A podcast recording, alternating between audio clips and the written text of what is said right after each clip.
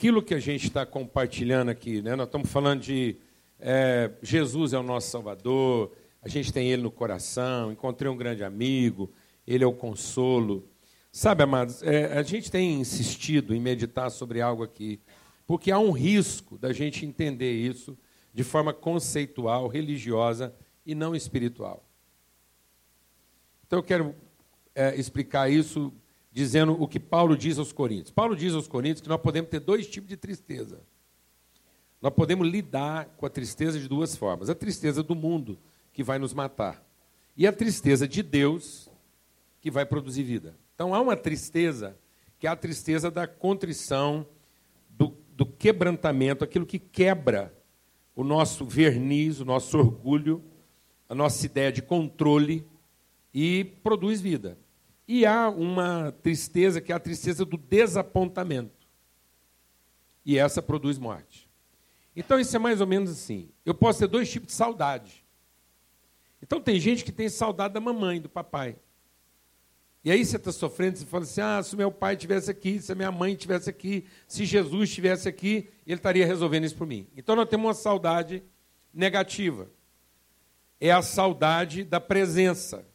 E a gente acha que se a presença estivesse ali, nós estaríamos sendo protegidos daquela situação. E aquela pessoa que nós tanto amamos iria estar fazendo por nós alguma coisa e resolvendo nosso problema. Alguém está entendendo o que eu estou falando? Não. Isso é depressivo, isso vai matar você se você acha que crer em Jesus, confessar Jesus, ter Jesus no coração, é isso, tipo assim, ter Jesus no coração é um apito que eu toco, ele sai correndo e vai lá até onde é que eu estou e resolve para mim. Não é isso. Você vai ficar deprimido. Porque Jesus é o nosso Salvador, porque ele vem ao mundo guiado, formado pelo Espírito de Deus, e ele nos revela o que é ser a pessoa, o homem completo porque está totalmente guiado pelo Espírito Santo. Aí o Espírito que está em Jesus, fazendo dele o Cristo de Deus, o homem segundo a vontade plena de Deus, ele vem e ele doa isso, ele entrega.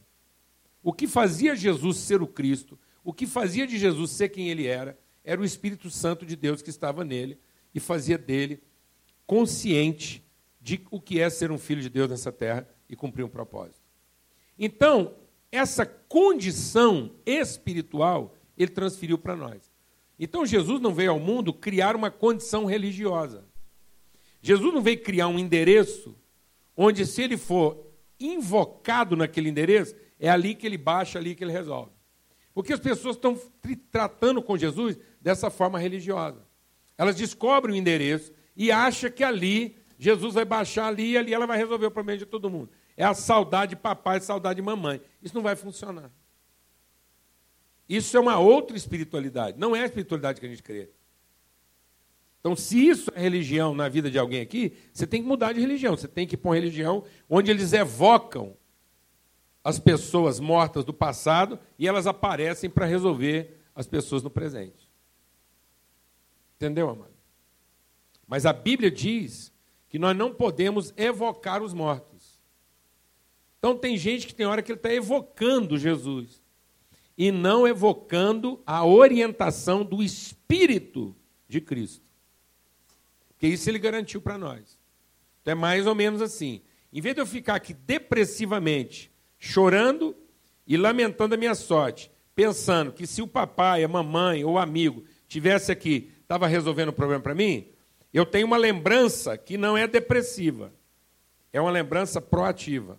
Eu lembro bem como é que meu pai resolvia questões como essa. Eu sei bem como é que a minha mãe enfrentaria isso. E aí agora, Cristo é Senhor do nosso coração e nós temos o seu Espírito. Então, gente, agora, o Espírito Santo, no momento da sua dificuldade, ele trará a memória, ele te fará lembrar. O Espírito Santo, Jesus falou assim: Eu vou embora. Porque Jesus falou, falou, gente, eu vou embora.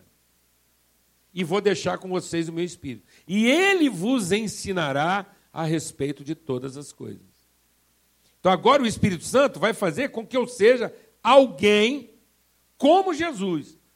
Alguém como Jesus que é salvo na consciência de Cristo. Então agora o meu Salvador é Cristo. Por quê? Porque agora Cristo é a minha consciência de identidade.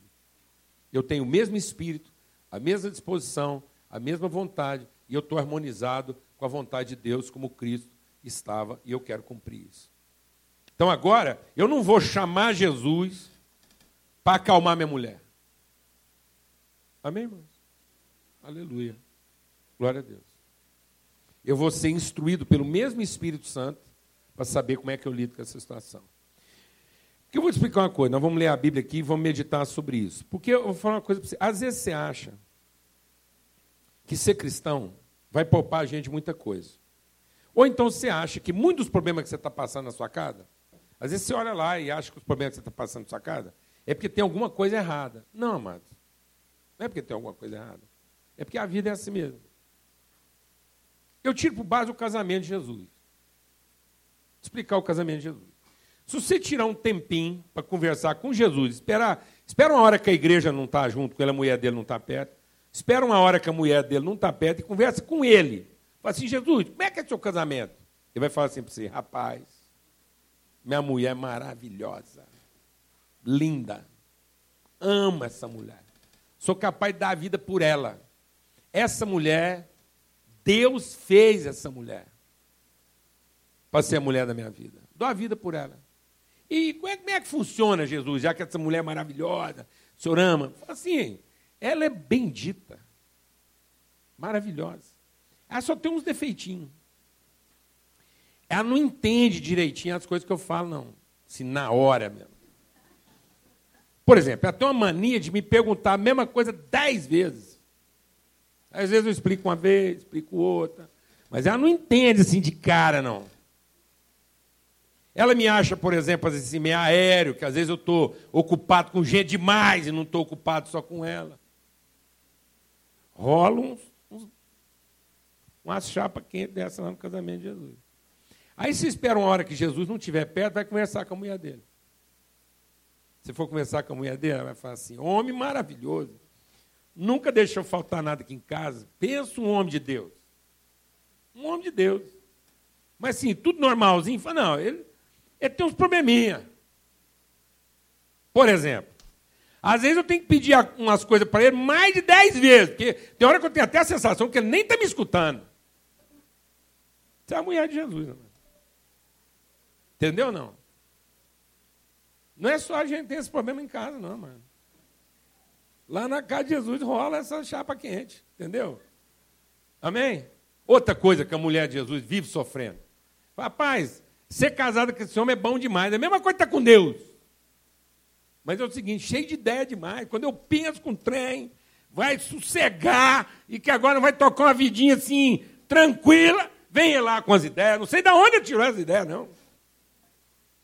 Tem hora com as ideias tão doidas que eu fico pensando, se foi Deus que falou com ele ou foi o Satanás. Entendeu, irmão? Ou não? Ou preciso explicar melhor? Amém? É a vida, na sua plenitude, na sua complexidade. E o Espírito Santo nos orientando. Então, Jesus não vai nos salvar dessas realidades. Jesus nos colocará em condição de salvação no meio dessa situação. Nós somos o caminho da salvação, porque conhecemos esse caminho. Amém? Glória a Deus. Então, abra sua Bíblia lá em Mateus, no capítulo 5. Então, lá em Mateus, no capítulo 5, diz assim: que Jesus, vendo as multidões, subiu ao monte e assentou-se, e os seus discípulos se aproximaram dele. Então, deixe o Espírito de Deus ministrar o seu coração essa manhã. O mundo, o mundo vive o charco o mundo está vivendo a lama das expectativas. O mundo está em conflito. O mundo está se liquefazendo. Por que, que o mundo está se liquefazendo nas suas referências? Por quê? Porque as suas expectativas não foram o quê? Satisfeitas. Não foram satisfeitas. As coisas mais simples da humanidade, mais básicas, estão sendo colocadas em xeque. Por quê? Porque não há satisfação.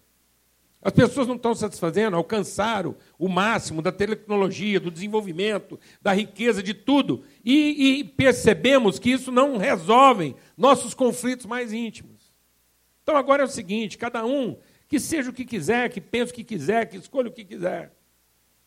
que cada um vá atrás de satisfazer suas expectativas de alguma forma, mas elas não serão satisfeitas. Então Jesus nos tira dessa horizontalidade de expectativas e nos leva para uma verticalidade de perspectiva. É preciso ver tudo o que está acontecendo com uma outra percepção. É uma transformação dos nossos valores, do nosso entendimento. Ninguém aqui vai ter sua vida transformada se tiver suas circunstâncias mudadas. Não adianta, não adianta. Deixa Deus ministrar o seu coração. Não adianta dar condições ideais. O homem não vai ser feliz completamente apenas vivendo em condições ideais. Nós já tivemos a oportunidade de condições ideais. Nós já tivemos a condição de um casamento perfeito. O homem que perfeito, que casou com a mulher perfeita, que morava no lugar perfeito, que tinha uma fazenda perfeita, onde o clima era perfeito, onde tudo funcionava bem. Já ficou provado que não é o clima, não são as condições comerciais, não são as conjunturas econômicas, não é a mulher que você escolheu, não é o marido que você tem, não é o lugar que você mora, não é o clima. Não é disso, é o nosso coração.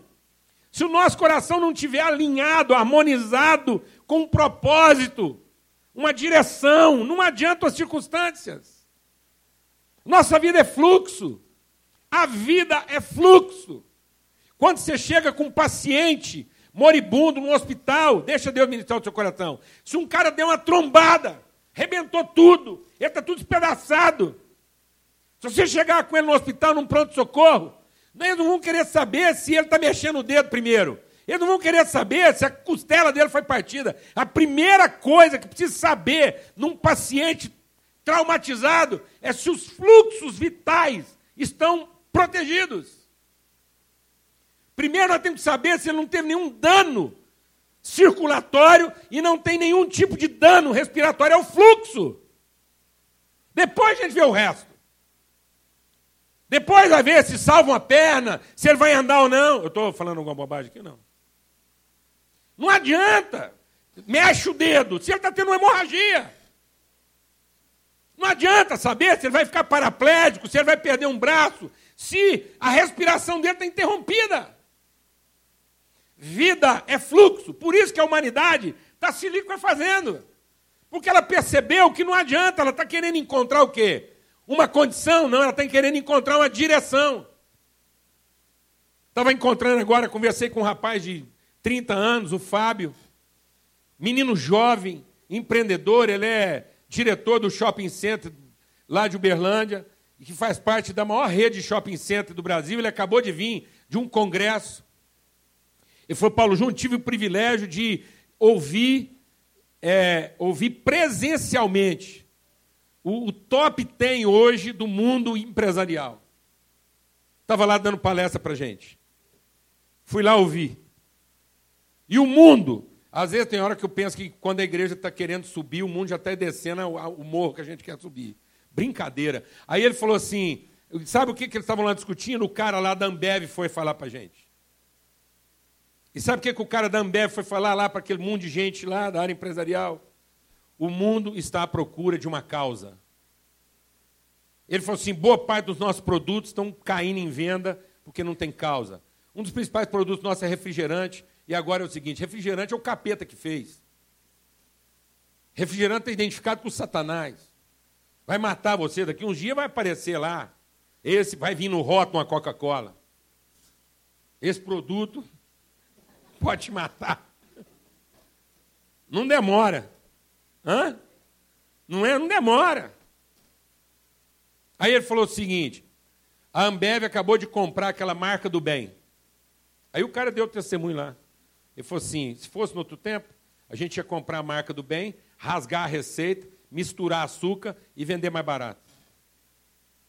Agora nós compramos uma marca para preservar a receita, para ver se ela salva as outras. E ele disse uma coisa interessante. Aí fomos olhar para o nosso refrigerante e vimos que o primeiro refrigerante que pode salvar a gente comercialmente é o Guaraná. Porque, querendo ou não, é um refrigerante, mas lembra uma frutinha do Amazonas e tal. Dá para salvar. Aí investiram no Guaraná. Foram contar a história, gastaram uma baba de marketing lá para contar a história. E o cara testemunhando, disse, só que é o seguinte, olha aí a igreja, só que é o seguinte, Tem umas empresas aí que foram lá, inventaram umas histórias, contaram uma história que não era verdade, o povo descobriu e ficou pior. Então nós tivemos que gastar uma fortuna para ir lá e contar uma história de verdade. O que, que o mundo está procurando, amados? Ele estava falando lá agora que os shoppings vão revolucionar. A gente compartilhou aqui semana passada. Semana passada a gente compartilhou aqui que não adianta comp só comprar suplemento. Não vai falar não adianta comprar. Não adianta só comprar suplemento alimentar. Não adianta só dar pílula. Não adianta você ficar dando piulinha de ferro. Porque aí o menino vai estar bombado de ferro, mas a cabecinha dele está torta. Tem que comprar umas couves, picar umas couves e tal, para ele entender o rito. Para ele, ele não vai receber só ferro, ele vai receber uma mensagem de alguém que tirou tempo para ir lá, lembrou dele, numa hora que não era para lembrar, e foi lá. Aí ele, pronto! Se não der para salvar o corpo anêmico dele, nós salvamos a mente dele. Amém, mano?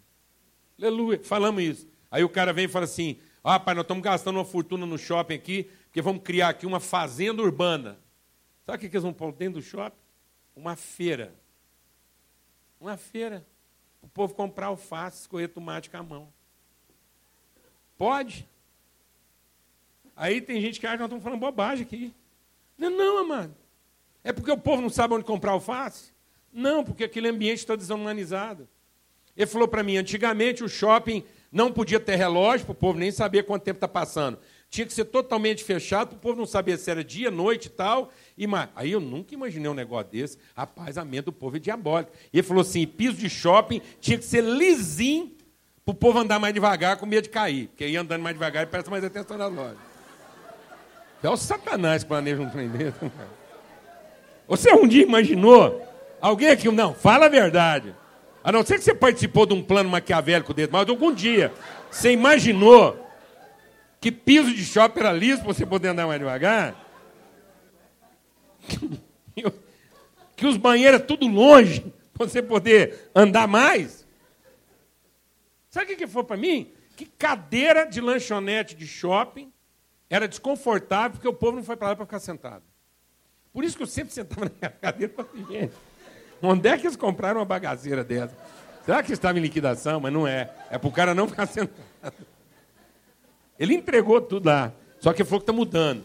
Ele falou: Você lembra que as cadeiras eram desconfortáveis? Agora estão colocando sofá no shopping. Estão colocando tapete. Abrir o teto. Lembra do que nós compartilhamos aqui domingo passado? Que nós temos culto de mais e mesa de menos? Aí, no meio dessa conversa, ele expondo essa, esse esforço de releitura de ressignificado, um dos caras que estava na reunião lá com a gente virou para ele e falou assim: dentro do que você está falando aí dessa reestruturação, ele falou: nem sei onde é que isso vai parar. Só sei que nós estamos reunindo lá e vamos ter que nos reinventar. Não existe expressão mais mal traduzida no Brasil hoje do que shopping center, porque aqui lá não é, não pode continuar sendo um centro de compra. Nós estamos pensando em mudar para Life Center. Foi ser bom nome de igreja, Life Center. Por que a gente não pensou nisso antes? Mas, desgraçadamente, muitas igrejas que deviam ser life center se tornaram shopping center, só não tem coragem de falar. Mas, mas é. E aí ele falou assim. Aí um cara perguntou para ele: dentro dessa conjuntura, o que você considera ser a peça principal desse novo modelo? Dentro dessa nova estrutura, o que, seria a peça principal do shopping? Sabe o que ele respondeu? A mesa.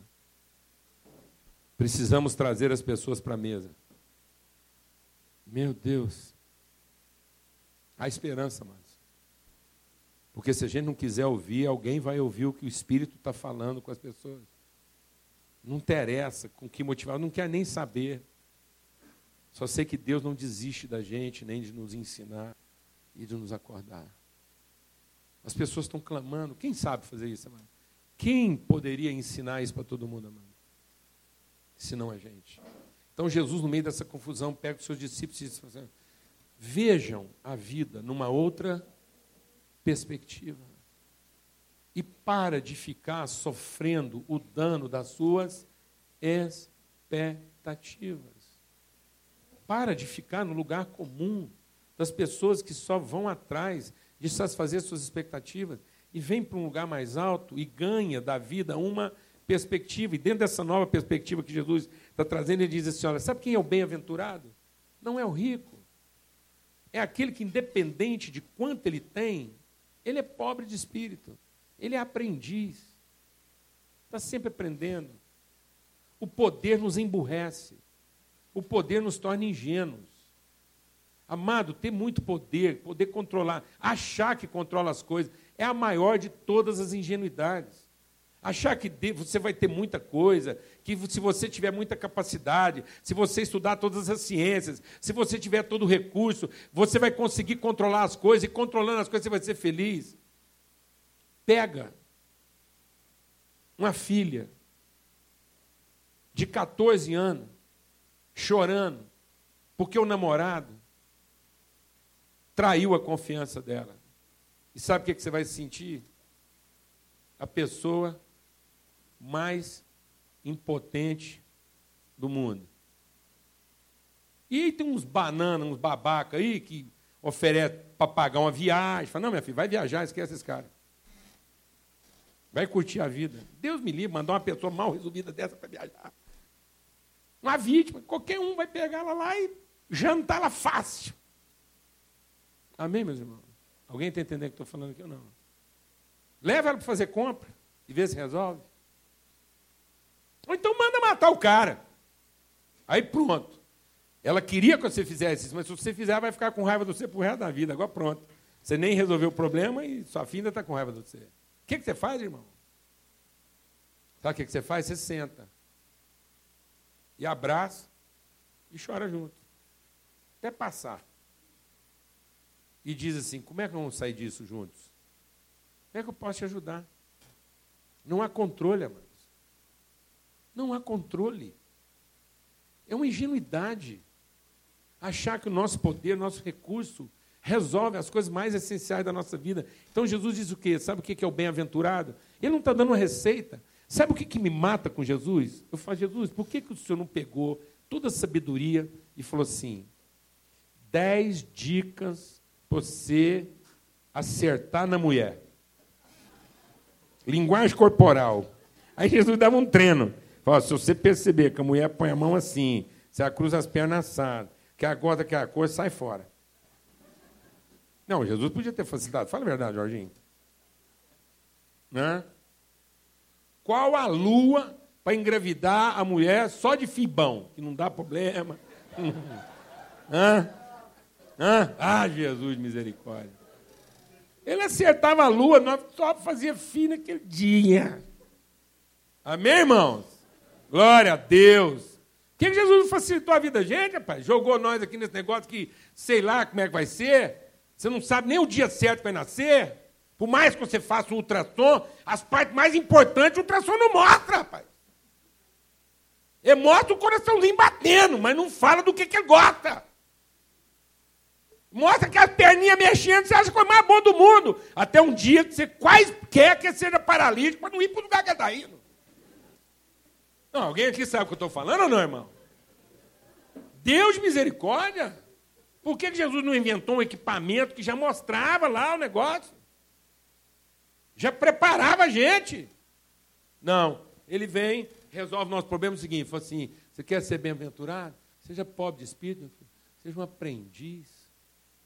Não coloca seu orgulho na frente, não coloca sua presunção, não coloca sua petulância, não coloca seu poder, não coloca sua arrogância, coloque sua limitação, coloque sua incapacidade, coloque sua fragilidade, entenda seus limites, entenda sua condição, entenda que você não vai ser capaz de resolver tudo, entenda que você não tenha controle de tudo, e aprende com as pessoas, anda junto, pede ajuda. Glória a Deus, amados. Mas parece que a gente tem vergonha. A gente tem vergonha de se sentir impotente. Parece que a gente tem vergonha de não dar conta. Que coisa mais estúpida, que coisa mais sem sentido. Depois Jesus vem e piora, fala: bem-aventurados os que choram. E eu achava que a bem-aventurança é. O tempo todo. Nossa, meu Deus do céu, fui num velório. Cheguei lá, falei assim, eu, eu, eu assumi um compromisso comigo, gente. Assumi um compromisso. Eu nunca mais repito essa imbecilidade Porque quando eu escutei ela na boca de outro, eu falei assim, gente, nós estamos ficando estúpidos. Nós estamos emburrecendo. O, o irmão chegou para mim e falou assim, ô, oh, Paulo bom te ver aqui. Infelizmente, a gente só se encontra numa horas igual essa. Eu falei assim, coisa mais... Que é hora melhor de encontrar? Essa é que é a hora de encontrar. Deus de misericórdia, não encontrar numa hora igual essa. Eu não queria ser feliz porque só encontro nas outras horas. Eu quero ser feliz porque é exatamente nessas horas que a gente o quê? Encontra, tem gente para encontrar. Já pensou se essas horas não produzissem a nossa aproximação? Ainda bem que acontece uns negócios igual esse e obriga a gente a parar tudo o que a gente está fazendo para ir lá cuidar de um amigo. Para tudo! Para tudo! Meu Deus, que coisa bendita! Coisa maravilhosa! Então, vou falar uma coisa agora, mano. Se alguém te chamar para um velório de um amigo íntimo, toma banho, prepara, leva umas fichas anotadas. Antes de ir para o velório, leva lá notícia de todo mundo. Porque você vai encontrar gente que lá há muito tempo você não encontra, e vai falar assim, rapaz, que bom te ver aqui. E a tia, pá, você tem a notícia. E aquele irmão seu, você, pá, dá a notícia. Entendeu, irmão? Aquele momento ali é importante, porque alguém está sendo sacrificado. Alguém está sofrendo muito para produzir o nosso encontro. Aquilo não custou dinheiro. Aquilo não custou buffet. Aquilo não custou um orçamento para ver quem fazia a melhor comida pelo preço mais baixo. Amém, irmãos? Aquilo é o mais bendito dos encontros. Aproveita. Aproveita, vai lá. Lá, pergunta, dá notícia, abraça muito. Abraça três vezes. Parece até, mas nós já abraçamos, vou abraçar de novo. Glória a Deus, amado. Bem-aventurados os que choram, porque encontrarão consolo. Por que, que as pessoas são inconsoláveis? Sabe por que, que elas são inconsoláveis? Porque elas querem ser felizes o tempo inteiro. E não há consolo na felicidade. Só há consolo na comunhão íntima. Só a comunhão íntima, quando o nosso coração está tá estraçalhado e totalmente aberto, é só nesse momento que alguém pode penetrar a sua intimidade e você verdadeiramente encontrar consolo na vida. Porque você percebe que não está o quê? Sozinho. É outra perspectiva, mano. É uma outra cultura. Não é a satisfação das nossas expectativas, é a transformação do nosso entendimento. Ele fala aqui, bem-aventurados o quê? Os mansos. O que é o manso, amado? O manso é aquele que tem profunda convicção de identidade. O manso é aquele cara que você não consegue ofender ele, porque ele sabe que não é verdade. Ele sabe que não é verdade. Você pode falar o que for para ele, ele sabe que não é verdade. Aí ele está ali. Ele espera a sua raiva passar e erra do processo. O manso é aquele que fica para o fim de tudo.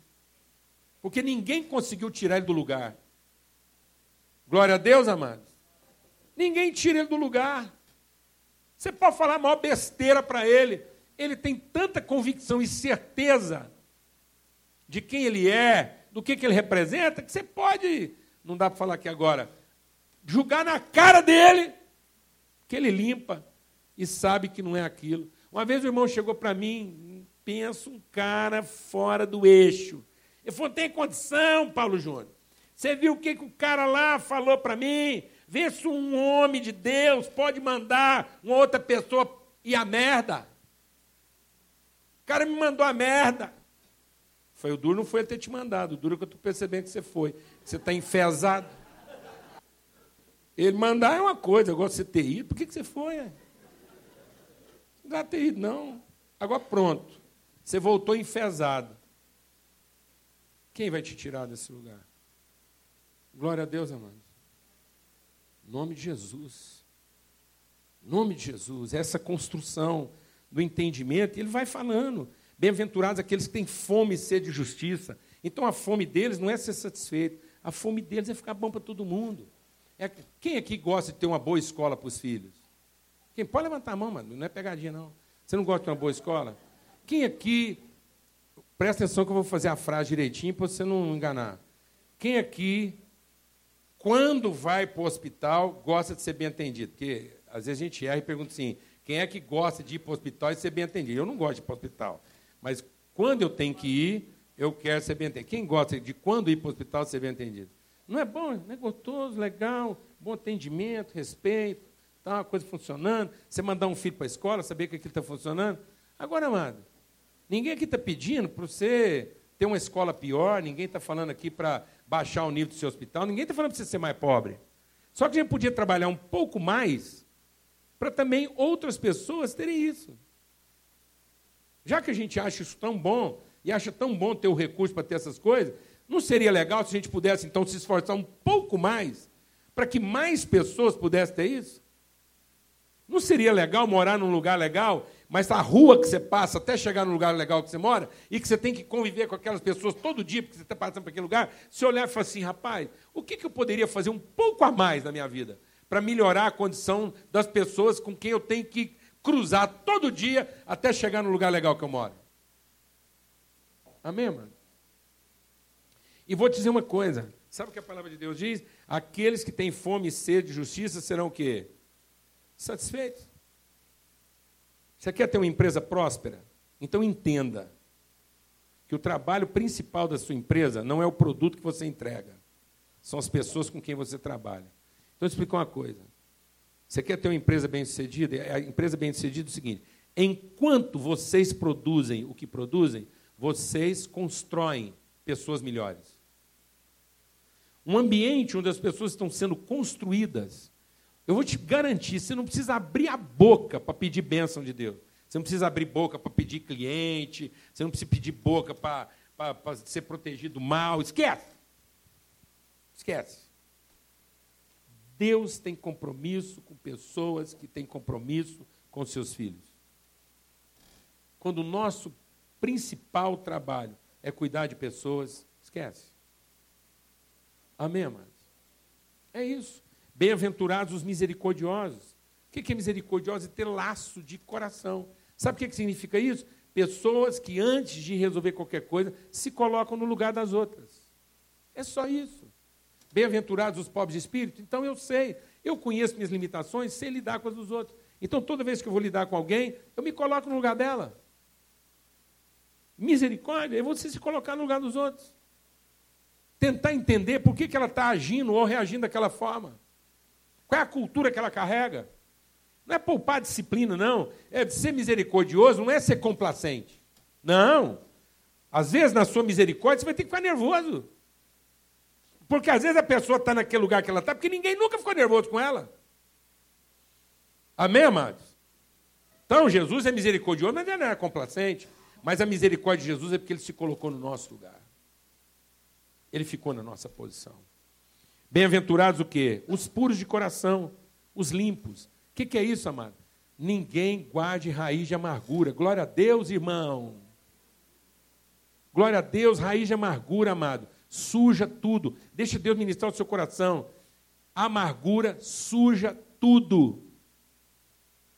amargura é um, é um, é um, é um, é um, é, é, é, é um mofo. Amargura é uma bactéria contagiante. Quando você tem amargura no coração, tudo o que você toca e tudo o que você faz está contaminado. Está contaminado de ressentimento, está contaminado de, de necessidade de reconhecimento. Tudo que um coração amargurado faz é amargo. A comida é amarga, você quer ver um trem num coração amargurado? É aquela coisa lá que o pai, a mãe faz para a família e tal, depois fica esperando lá para receber a conta. É uma desgraça. Ou comida cara. Por isso que tem gente que prefere comer na rua. Uma comida pior. Porque não é amarga. Não vem de um coração mal resolvido que está fazendo tudo para ser o quê? Reconhecido. Quem aguenta uma pessoa quem aguenta uma pessoa que o tempo todo está fazendo até a coisa melhor do mundo para ser feita, mas aquilo tem um preço. A conta vem junto, quando não vem antes. Glória a Deus, irmão. Aleluia. Jesus está te trazendo para um outro patamar, para um outro nível. Bem-aventurados os pacificadores, bem-aventurados o quê? aqueles que vão entender que essa condição de vida vai produzir oposição, que nós não vamos ter essa vida fácil, que nós estamos numa outra perspectiva, é uma outra cultura, é uma contracultura do mundo presente. Se você quiser viver essa cultura do mundo presente, ter uma vida mais fácil, beleza. Mas aí você vai continuar nesse lamaçal de expectativas. Mas se você quiser viver uma perspectiva, isso vai te colocar numa outra condição. Você é uma contracorrente. Isso é uma outra cultura. Você vai sofrer resistência. Mas eu vou te falar uma coisa: a verdade está com você, o amor está com você e o resultado final está com você. Por isso Jesus diz assim: vocês são a luz do mundo. Ele não está pedindo para a gente, deixa Deus militar o seu coração. Jesus não está convidando vida com Deus. Vida com Deus não é um convite que eu escolho aceitar. Tira isso da sua cabeça. O diabo ensinou a gente a pensar que Jesus está fazendo um convite. Jesus não está convidando, ele está dando uma direção. Por isso que Deus não deu leis de comportamento. Deus deu um código genético. É dominante. É uma natureza que me domina e que me impulsiona. Ou eu me submeto àquilo, ou eu vou viver uma vida desgraçada, sendo rebelde à minha identidade. Jesus diz: Você é a luz do mundo, vocês são o sal dessa terra. Isso quer dizer o seguinte: nós somos a referência e a inspiração. Rapidamente eu quero te dizer três coisas aqui então essa manhã. Não é o quanto você se movimenta, é em que direção você está indo. Sua casa está precisando de menos agitação, menos ocupação e mais direção. Não continue a dar tanta ocupação para os seus filhos se eles não sabem que direção vocês estão seguindo. Onde é que isso vai chegar? Entendeu o que eu estou te falando, irmão? Nós não precisamos de entretenimento. Nós não estamos precisando de mais entretenimento, de mais distração. Eu fico vendo gente aí que na verdade eles não estão fazendo aquilo, e tanta aula, tanta coisa. Não é porque aquilo vai formar uma pessoa melhor. Aquilo é só para manter o cidadão ocupado para ele não mexer com, as porcarias. Não vai funcionar. Ocupação não funciona. Vocação e direção funciona. Porque é fluido. A vida é fluida. Então Deus não quer você numa água agitada. Deus quer você numa água corrente. Não adianta agitar as águas. Só agitar as águas levanta a sujeira. Mas deixar que as águas corram, lava a sujeira. Quanto mais agitação a gente tem, mais sujeira sobe. O que, é que nós precisamos, amados? Que as águas corram na sua direção para que nós sejamos limpos de tanta sujeira. Agitar demais está formando barro. Alguém está entendendo o que eu estou falando aqui ou não? Então, amado, não é quanta coisa você faz, é aonde isso está levando. Amém? Então nós não estamos precisando de mais movimento. Nós estamos precisando de direção. Segunda coisa que eu quero compartilhar com vocês aqui. Não é o que fazemos, é como fazemos. Outro dia, eu falei para o irmão, falei, irmão, Chama o seu filho para matar a aula, para andar com você. E não é para você levar ele até lá no seu local de trabalho, para ele ver o que você está fazendo. É para que enquanto vocês estão indo lá, ele possa aprender como é que você faz. Amém, amado? Seus processos. Ele aprender sua paciência, sua perseverança. Então não apresenta para ele só o que está dando certo, não. Apresenta também para ele tudo que está dando errado ou já deu errado e como é que você enfrentou isso. Glória a Deus. Não apresente para os seus filhos só seus certos. Porque senão um dia, eu quero concluir, ele vai querer o que você tem, mas não vai querer ser como você. Amém? Eu aconselho gente, e vejo muitos jovens hoje, que não acharia ruim ter tudo que os pais deles têm. Mas não estão nem pensando em ser como o pai ou a mãe deles.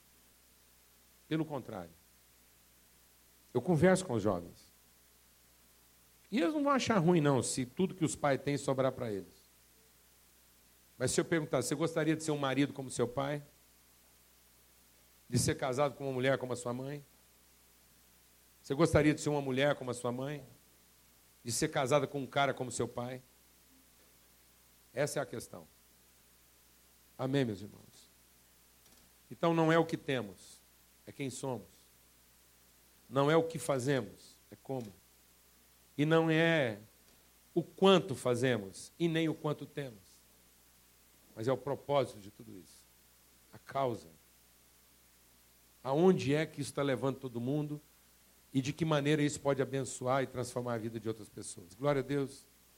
Vamos ter uma palavra de oração.